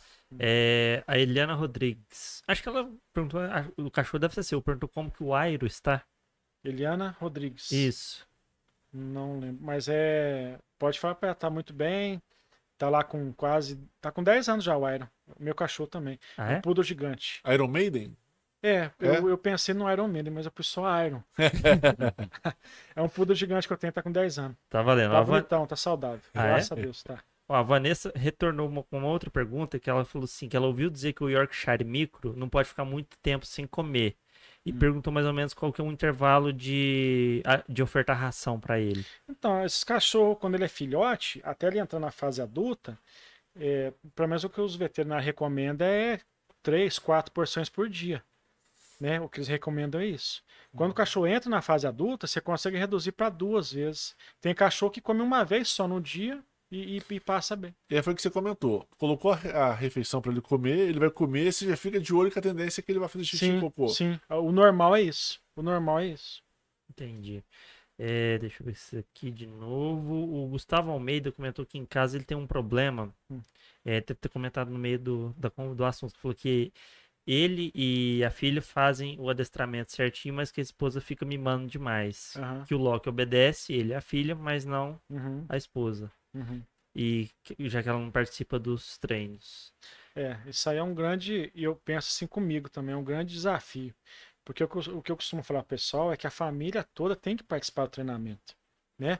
Para a gente Uhum. ver um resultado mais rápido, um resu- talvez um resultado mais duradouro, é a família toda participar. Então, se você vê que só o dono principal do cachorro está participando, você vai perceber que o cachorro vai ficar condicionado, educado, disciplinado, lapidado com aquele dono. E com os demais vai ficar mais ou menos, né? Uhum. E é o que eu falo, pessoal, gente, vocês estão vocês estão me pagando para me treinar o cachorro. Para me deixar o cachorro mais ou menos, eu não, precisa. Não, não precisa de mim, né? O cachorro ficar mais ou menos. né? Sem, sem dúvida. Ô, Marco, eu vou voltar uma, um assunto lá no começo, que eu esqueci de te perguntar isso. Ou eu perguntei, não lembro agora. Minha memória tá, tá Uhum. ruim, tem que adestrar ela. memória está no Coldplay. Tá. Nada, nada me abala essa semana. Ó, que chique, né? É, eu ia te perguntar, na, na questão dos cães usados para resgate no, no Corpo de Bombeiros, é, qual, não sei se você chegou a participar ou talvez você ouviu a história de uma situação que, tipo assim, já estava perdendo a esperança e de repente o cachorro conseguiu. Você fala lá Achar. da, da Turquia. Pode ser, o exemplo da Ah, tá. Turquia, Um bem exemplo que aconteceu, tá? Ou É. aqui no Brasil, ou lá. é, eu faz. acredito que assim, ó, o, o trabalho que o cachorro faz de busca e farejar alguém desaparecido ou soterrado, Uhum. vivo ou já em óbito, o trabalho que ele faz é, é, em 40 minutos, um pouco mais ou menos 40 minutos, é o trabalho de 8, 10 bombeiros o dia todo. Nossa. É. A produtividade gigante. Muito grande. Muito. Então, assim, é. é, o cachorro. Ele sabe ir no lugar certo, às vezes. Ele consegue farejar o odor. Quando eu falo farejar o odor, ele, ele segue um tipo uma trilha. Uma trilha do odor até sair onde precisa. Até achar o ponto principal. O, Às vezes o você vai cachorro, estar fazendo aqui e ele já sabe que é ali, né? É, às vezes você tá achando que tá aqui, ele já tá focado lá, porque tá sabendo que o, que o odor tá lá na frente. a- Uhum. é, o inicial tá lá na frente, né? Então, assim, o cachorro, ele, mais ou menos esses cachorros de porte grande, de, de origem pastoreia, né? Que é o pastor alemão, golden, labrador, border collie, Uhum. pastor australiano, pastor de Settling. Essas raças, eles têm, eles têm cerca de mais de 220 milhões de célula olfativa a mais que a gente. Ô, A mais que nós. E a gente tem quantas, você sabe dizer? Aí eu acredito que não passa de. Eu acho, eu não sei, eu não sei. Não, não a gente sei. não é nem uma poeirinha perto Não, disso. eles conseguem sentir o cheiro de uma gota de sangue dentro da piscina, pra vocês terem ideia. Ô, louco. É. Nossa. Então é muito grotesco. A, a, a- Ah, então a a gente nossa pouco. a capacidade. eficiência deles é muito grande. Aham. A é gente muito deve ter nem um eficiente. milhão, então. É, eu acredito que também Isso é não. uma coisa Eu também não. pequena. Eu acredito que também não. Aí, ó, mais um ponto. Depois você manda pra mim no meu WhatsApp esses pontos eu estudar, pra eu saber. É Aham. bom que, que às vezes alguma coisa que eu não saiba responder, quem não sabe, né? Eu vou procurar pesquisar. Tá É, tem uma pergunta aqui do- do Leandro Bertozzi. Tá lá na praia assistindo a gente. Hum. Que Ah, inveja. é. Fala- Quem- Pede desculpa pra ele que ele mandou no WhatsApp, mas acabou a bateria. Que inveja. Tá lá na praia. É, Léo, tá chovendo aí? Aqui tá chovendo. É, tive um Cocker Spaniel que era muito ativo, um cachorro muito elétrico. Talita teve um Cocker muito tranquila, super dócil. O meu era macho, o dela era fêmea. O comportamento do cão tem muito relação com o perfil do dono o, e a questão também se é macho ou fêmea. Uhum. O Cocker Spaniel não é tão visto publicamente. Por que isso tem acontecido? Porque praticamente não vemos mais essas raças nas ruas e parques. É, eu acredito que, que o, o cachorro, sim, tem estudo que mostra que eles estão, que eles pegam realmente o temperamento e o comportamento do dono, né? O cachorro ele costuma associar um, um líder principal como referência para ele. Então ele começa a achar que aquela agitação toda para ele também vai ser benéfico e é bom, né? Então o cachorro acontece isso. E a questão da raça, faz tempo que eu não vejo também, eu acredito que tá um pouco em... Eu acho que não acabou, não é o caso, mas está bem Saiu da desuso. moda, né? É, saiu da moda, exatamente, saiu da moda. E se é macho e fêmea? Tem a Não. diferença? Não, a, a fêmea é mais fácil um pouquinho de lapidar essa questão do de ficar fazendo xixi, demarcando território. Mas os dois são são fáceis de ensinar. assim. Não Consegue- tem muita diferença. Não, então. tem muita diferença não. Valendo. Eu acho que responder a pergunta dela deu certo, né? Tá respondendo. Eu tava com uma- um negócio na cabeça, mas fugiu. Eu vou lembrar e te pergunto em seguida. Uhum. É, um outro ponto que eu queria entrar, você falou do reforço positivo, da questão é, que é a técnica mais popular, logicamente por ser a mais eficaz, Eficiente. eficiente, exatamente. No caso, como que eu posso dizer isso? Na, na ausência, Hum. vamos supor, uma pessoa que você falou sempre de retribuir com um petisco, no reforço positivo. Uhum. Além do petisco e do agrado sem o petisco, tem uma outra coisa que possa ser feita? Você pode estar recompensando, recompensando o cachorro com um petisco, Aham, né? Que é o, o reforço positivo. Você pode recompensar com uma bolinha que gosta de brincar. certo. pode recompensar com, com um ursinho que gosta de brincar, ou simplesmente chegar perto do cachorro e o agrado em cima da cabeça. Normalmente o cachorro associa isso. Quando você dá um comando para ele, ele obedece aquele comando. Quando você dá o agrado em cima da cabeça dele e chama pelo nome, ele associa que aquilo foi recompensa por causa de um ato que ele te obedeceu. Certo. Quando você faz o agrado debaixo do pescoço, na altura do peito dele, é um tipo de agrado de motivação. Então, né, assim, o cachorro tá latindo demais, você tá lá chamando atenção para ele parar de latir. Ele parou de latir, ficou quieto, corre lá e agrada debaixo do pescoço dele. Ele vai entender aquilo ali como uma motivação para poder diminuir os latidos. Então, o reforço positivo não é só o petisco, Uhum. né? Você pode, você pode usar várias coisas para poder usar como reforço positivo. Que legal. Isso é, isso é bacana mesmo. A gente tem um treinamento que a gente usa o clicker. O clicker é um, um dispositivo pequeno que ele faz um barulho de clicker mesmo. Uhum. Tipo tic-tac, um clicker. Certo. Então você começa a associar o cachorro que, a hora que ele escuta o barulho do clicker, é que ele fez algo agradável e que vai vir uma recompensa. Tudo nessa sequência. Fez algo bom, barulho do clicker e a recompensa. Pode ser o agaço na cabeça, pode ser um biscoitinho, pode ser uma bolinha que gosta demais de brincar. Certo. É interessante. Você faz isso, você deixa com- os donos isso também, às vezes? Ou não? Não chega Não, nesse ponto. o clicker eu uso pouco, muito pouco. Porque até os cães que eu pego para trabalhar, quando a gente trabalha essa parte do, do reforço, o comando e a aceitação do cachorro, é rápido. E, às vezes é um cachorro mais teimoso, um cachorro que fica te testando, aí você tem que usar mais o clicker, mas é muito eficiente também. Ô, Marco, O você dono pode trabalha usar com também. todo tipo de cachorro, assim, de modo geral, por exemplo, esse cachorro que não, não tá conseguindo fazer xixi no lugar certo, ou esse cachorro mais brevio, ou o cachorro de apartamento. Sim. Você tem Todos. alguma restrição? Não, Tchau, tchau. a restrição que É, eu tenho é. Os três É. chau-chaus, esses eu não quero mais Esses cachorros devem estar vivos até hoje. Deve estar vivo. Os donos a gente não sabe, né? É, é os Mas, cachorros estão é, vivos. Mas, por exemplo, cachorro bravo, Vaso ruim não quebra. ou alguma coisa assim, não. Não, eu, eu- quando a pessoa fala que o cachorro é muito bravo e precisa de, de dar uma atenção para poder ver que pode melhorar, eu vou ver. Mas aí você também você procurar ver o- a rotina do dono.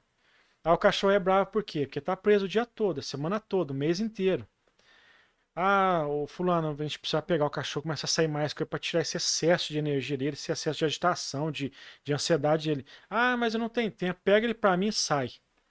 Quando fala assim para mim, eu já sei que não vai funcionar. Uhum. Então, assim, não, não depende só de mim. Eu preciso do, do dono fazer o exercício proposto, né? Senão não resolve.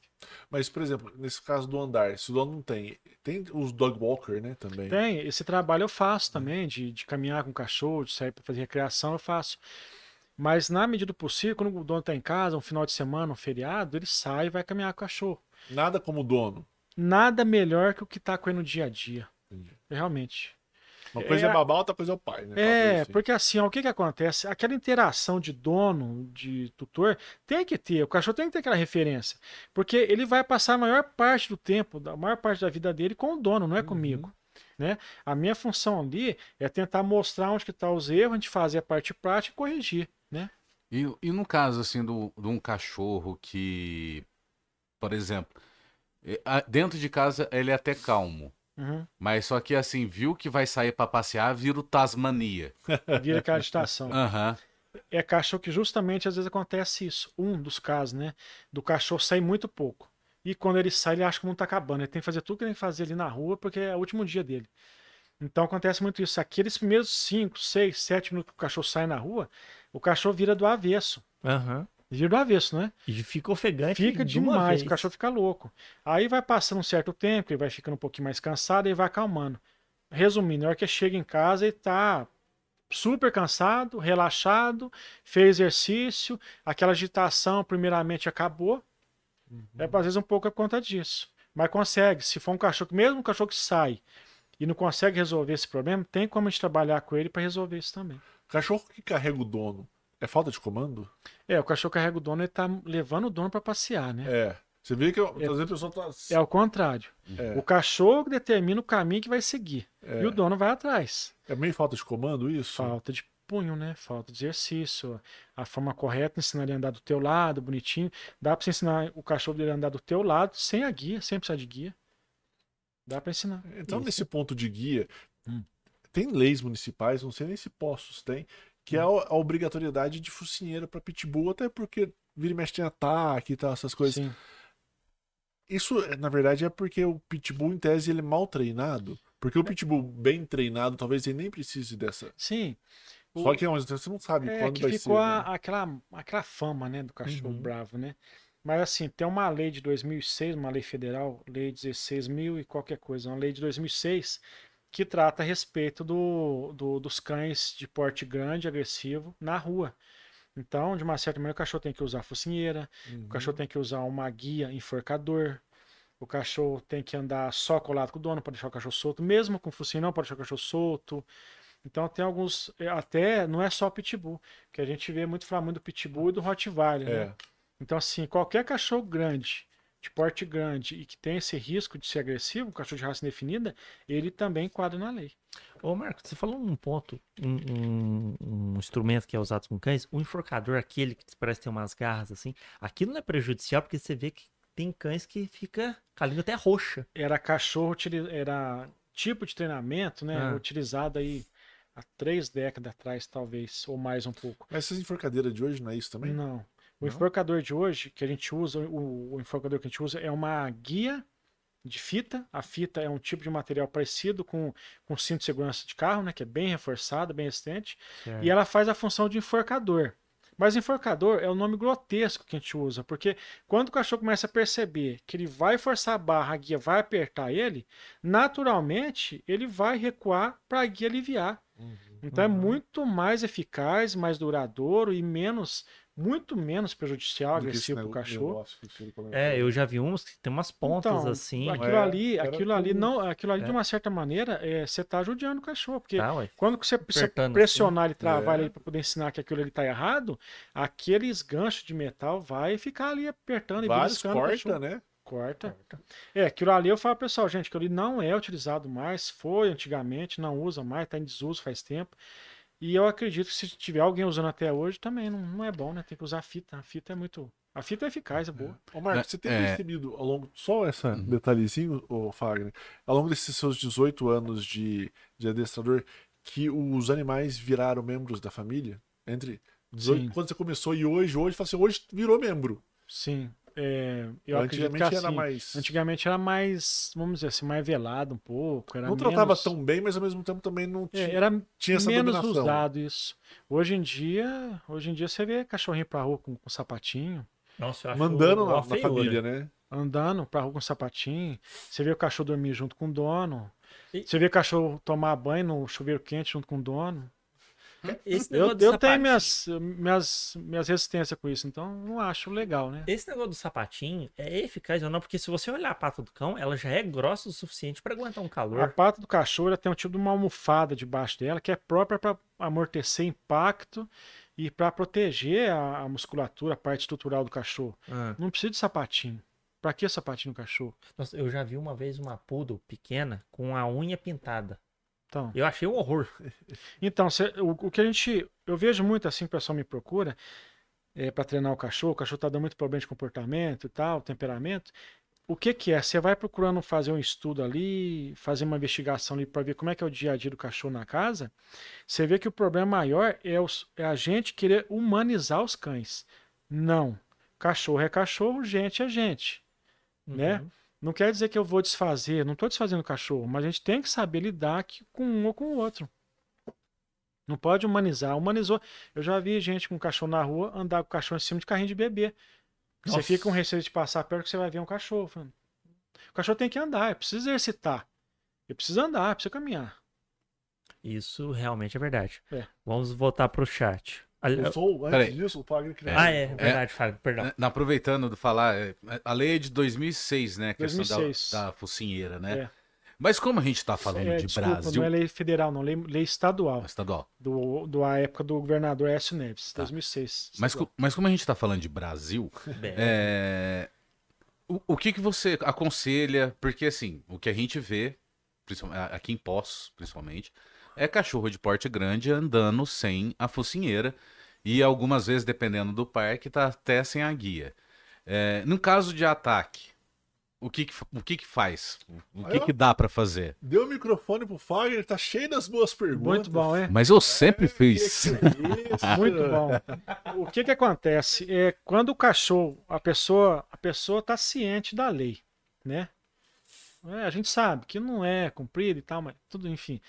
É, a pessoa está ciente da lei, mas quando ela anda com o cachorro na rua sem a focinheira ou sem o, o enforcador, ela está assumindo risco. Ela assumiu o risco.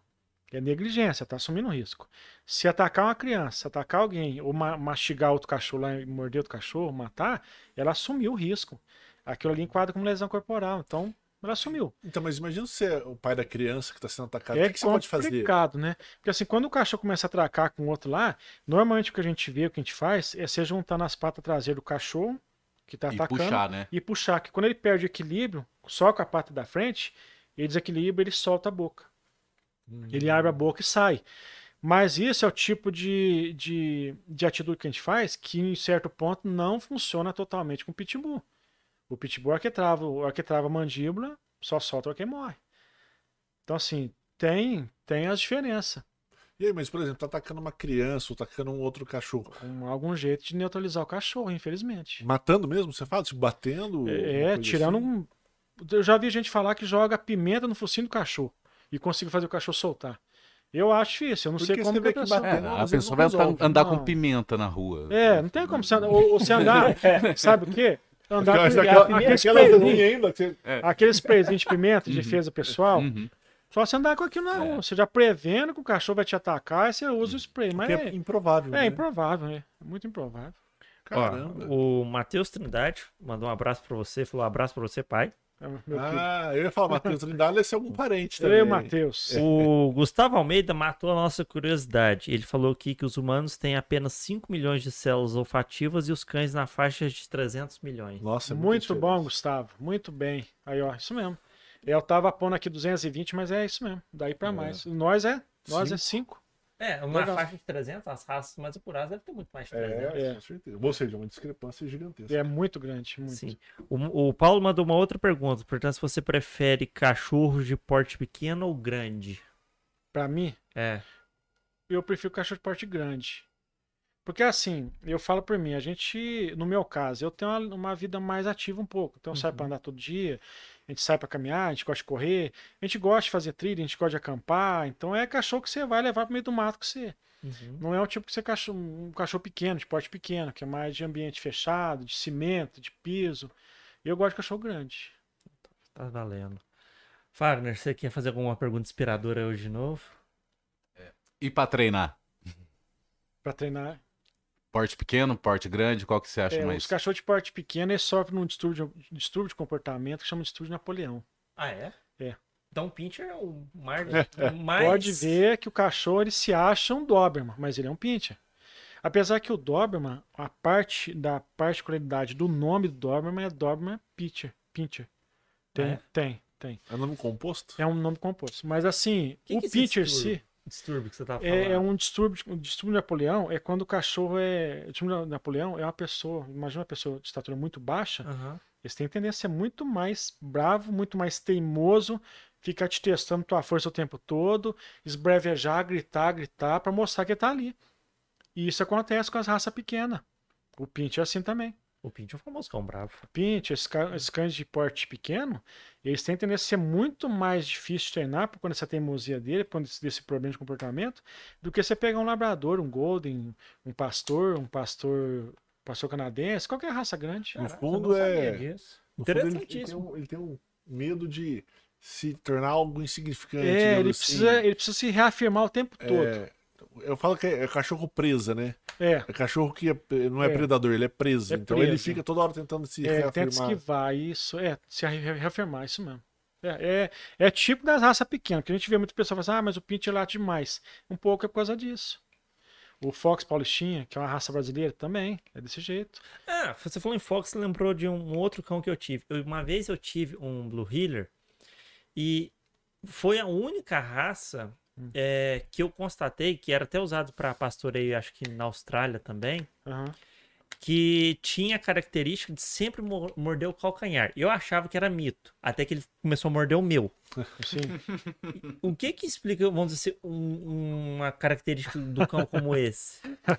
Primeira vez que eu vejo alguém falar isso. Sério? Sério. Mas o que que acontece? O Blue Healer, ou o Red Healer, eles são cães de pastoreio, igual Aham. o Border Collie. Isso. Então, de uma certa maneira, ele tava lá na tua casa tentando te pastorear.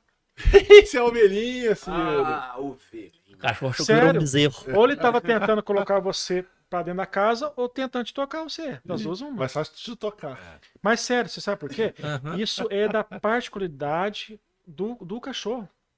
Caraca. Quando, observe eu tava sendo pastoreado e não sabia. Sério, observe pra você ver esses cães que ficam lá no, no, no pasto, correndo atrás da ovelha, de gado, e cerca daqui, cerca dali. É uma Quando- facilidade. É, mas quando ele pega algum gado, alguma vaquinha ali, um- uma ovelha que tá um pouquinho mais teimosa, Aham. que não quer fazer o que ele quer, né, que tá meio arredio, Sim. ele vai lá dar aquelas mordidinhas no calcanhar para poder despachar e ficar junto com, a- com o É, restante do Porque é um bando. lugar sensível, né? É, Uma parte Olha, sensível do corpo. sensível. Caraca. Ah, eu tenho, Estou chocado. Tenho É, duas e eu também tô. Você foi, você foi, Pastoreado. você Pastoreado. foi pastoreado, né?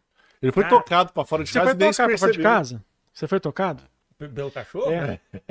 Cara, eu me recordo de uma vez que ele tava dentro de casa e eu tava na porta do quintal de vocês conversando com a minha mãe e foi lá, Ah. pum! Tocando sempre pra, pro quintal. É, É, Ou seja, tá tocando sempre Quando ele fora. mordeu, automaticamente eu fui pra frente, fui pro quintal. Ah, então eu queria tocar É. sempre pra fora de casa. É. é isso mesmo.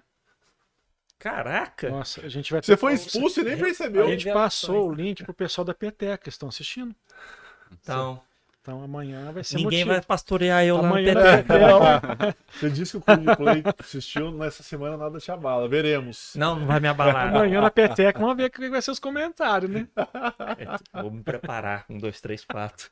Fagner, vai lá, pergunta. É um, é, é um assunto um pouco sensível, porque mexe com a afetividade do dono, né? Uhum. Mas assim, a gente sabe que o, o Pitbull, ele foi uma raça criada, né? Não é uma...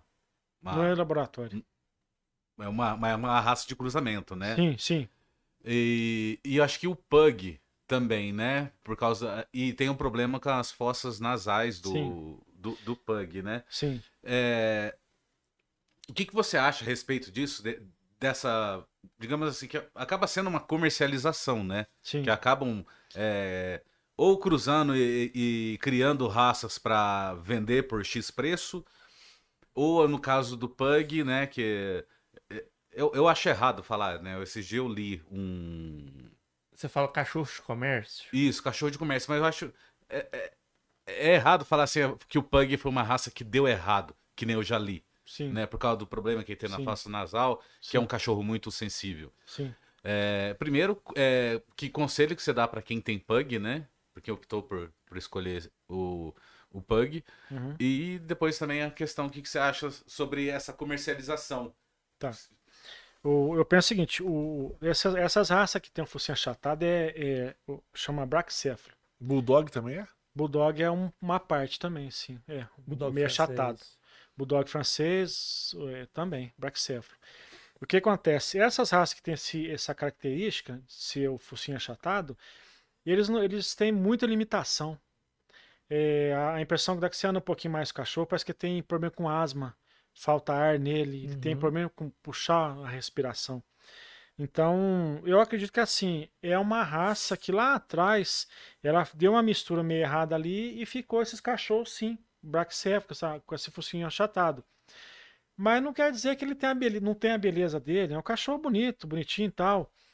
Mas você tem que ter certos cuidados com esse cachorro, né? Vamos dizer, você tem certos cuidados a mais com ele por conta dessa, dessa particularidade dele.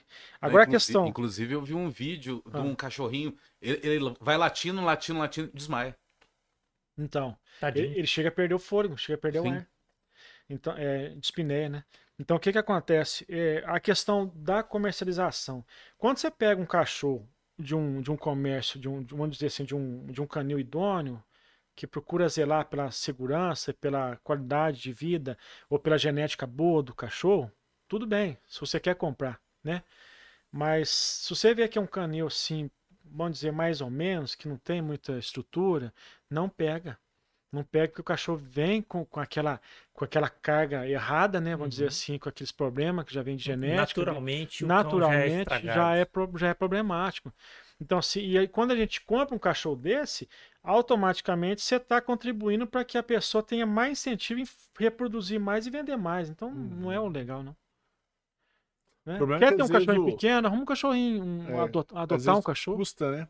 O- esse que você comentou de um canil de qualidade, ele vai, em tese, em tese ser mais caro Sim. do que esse O meu outro, né? cachorro, eu comprei ele, é, o pai e a mãe dele é de um canil do Paraná. Porque aqui em Poços não tem, o, o poodle gigante não tem aqui. Os, os poodle gigantes que tem aqui em Poços é tudo irmão, é parente do meu cachorro, então não tem como pôr pra cruzar. Mas o meu cachorro é um canil idôneo, ele tá com 10 anos. Eu nunca precisei levar o cachorro no veterinário por conta de alguma coisa grave, só coisinha à toa. É uma pulga ou algum carrapato, coisinha à toa. Então, assim, você vê que a genética do cachorro é aprimorada, é forte, é uma genética boa. É um canil bom, um cachorro saudável, né? Vamos dizer assim, um cachorro saudável. Hoje Não, é importantíssimo. E os nossos pastores lá também, que é o Hulk e o Baruque. Que esse cachorrinho lá é feroz. viu? Feroz. Nossa, esse cachorro é bom. É de canil bom também, né? De raça boa lá da Cristiane. A Cristiane deve estar assistindo a gente aí. É, esse criou aqui em Poços? É, ele, ele, os Da- da donos Cristiane. dele Ah. é de um canil daqui de Poços, Aham. da, da matriz, né? Agora, da- o da Cristiane, que eu treinei os pastores que ela tem, é filhote do cachorro dela, da Frida e do Guido.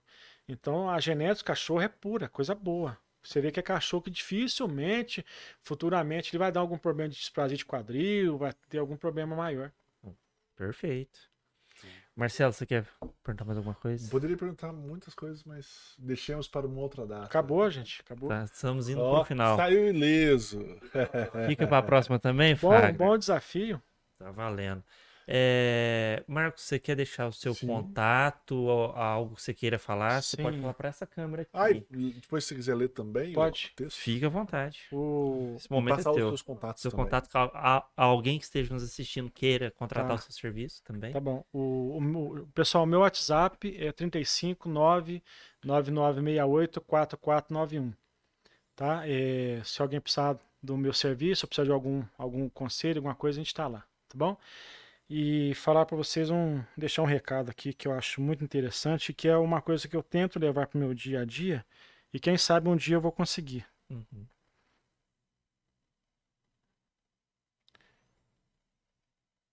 Eu me dei conta de que cada vez que um dos meus cachorros parte, leva um pedaço do meu coração com ele.